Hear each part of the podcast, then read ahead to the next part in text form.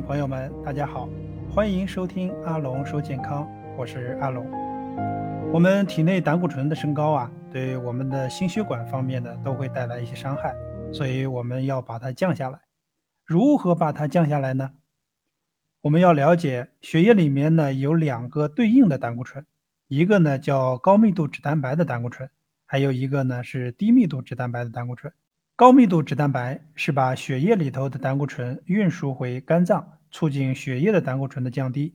而低密度脂蛋白是把肝脏里头合成的胆固醇输送到血液，引起血液里头胆固醇出现增加。而血液里头的胆固醇升高以后，就会促进这样的胆固醇沉积到血管壁里头，引起呢这个动脉硬化，甚至呢引起动脉斑块。所以必须要把低密度脂蛋白胆固醇给降下来。否则的话呢，就会引起啊动脉硬化的这种加速。那我们用什么样的方法或者用什么样的饮食去把低密度脂蛋白给降下来呢？我们可以通过营养的方法，比如说我们血液里的胆固醇被运输到肝脏以后，要进行羟化，变成胆酸和阳性离子结合，就形成了胆盐，随着胆汁排出肠腔，再通过增加我们食物里边的膳食纤维。而膳食纤维就是水溶性的膳食纤维，吸水以后呢，粘性增大，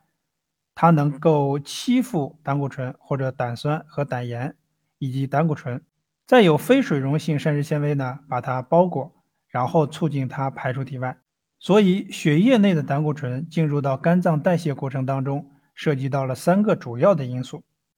一是胆固醇在羟化的时候需要维生素 C 的酶来进行催化、进行羟化。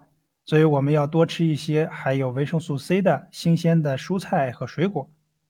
二是呢，让排入肠腔的胆固醇以及胆酸、胆盐不通过肝肠循环被重新吸收到体内，那就要多摄入膳食纤维，不管是水溶性的膳食纤维还是非水溶性的膳食纤维，都可以促进胆固醇从肠道里头排出体外。三是呢，一些矿物离子。也具有能够结合胆汁酸根的这种作用，也可以阻碍胆汁酸根通过呢肝肠循环被吸收，那就是钙。钙可以和胆汁酸根结合，可以形成胆汁酸钙，从而减少胆汁酸重新被吸收。我们用以上这些方法啊，可以很好的做到预防胆固醇的升高，避免动脉硬化的形成。好，关注我，分享更多的健康知识。